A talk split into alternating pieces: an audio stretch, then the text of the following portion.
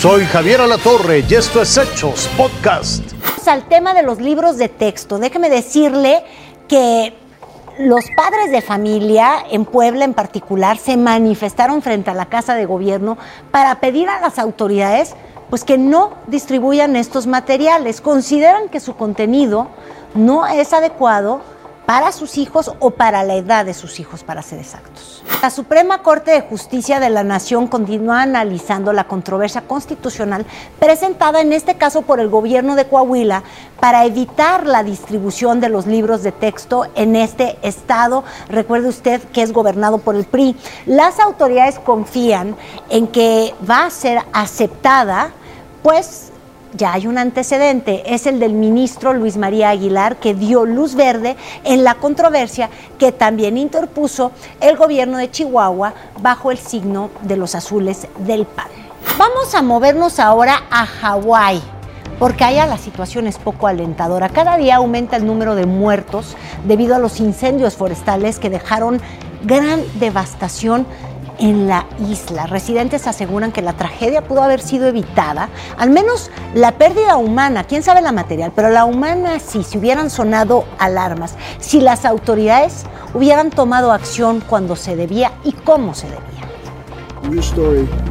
Una luz de acusaciones impulsadas por el dolor de las muertes. Testimonios lapidarios que aseguran que sin la complicidad de las autoridades, el infierno hawaiano no se habría convertido en el más mortífero en un siglo. ¿Se arrepiente de no haber encendido las sirenas? No me arrepiento. Y la razón es porque... Mucha gente dice que podrían haberse salvado de haber tenido tiempo de escapar. ¿Quieres que te dé la respuesta? Entonces deja que termine su respuesta. Hay mucha gente... Estás hablando y no lo dejas hablar. Si quieres hablar, ven aquí. Esa bravura con la que el alcalde defiende la incapacidad de sus subalternos, sin duda habría ayudado el 8 de agosto pasado.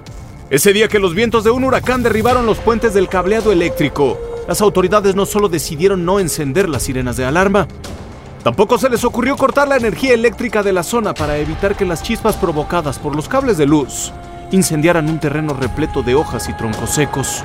¿Qué esperanzas que hubieran organizado un operativo para que las carreteras no se bloquearan ante el flujo de autos que intentaban escapar del fuego?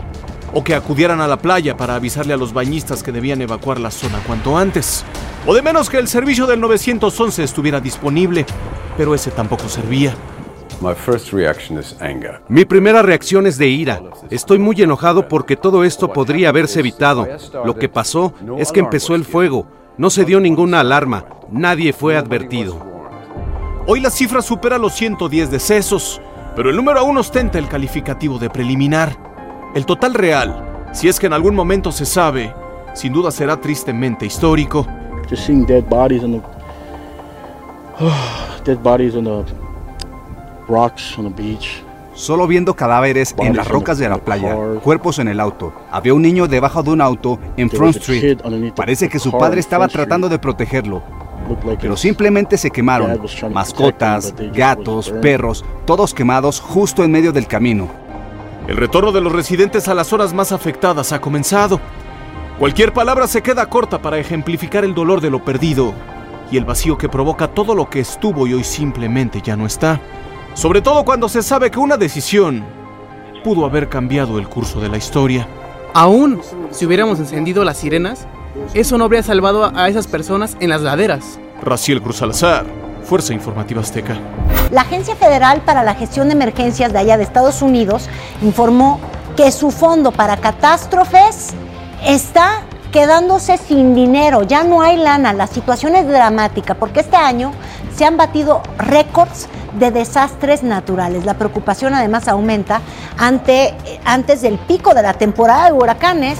Y vaya susto que vivió este conductor de Rhode Island, Randy Williams, casi pues hace que se estrelle el, el, otro conductor y por poco provoca que una camioneta que iba detrás se le estrellara encima. Bueno, al final ya pasó el tornado. Esto fue Hechos Podcast.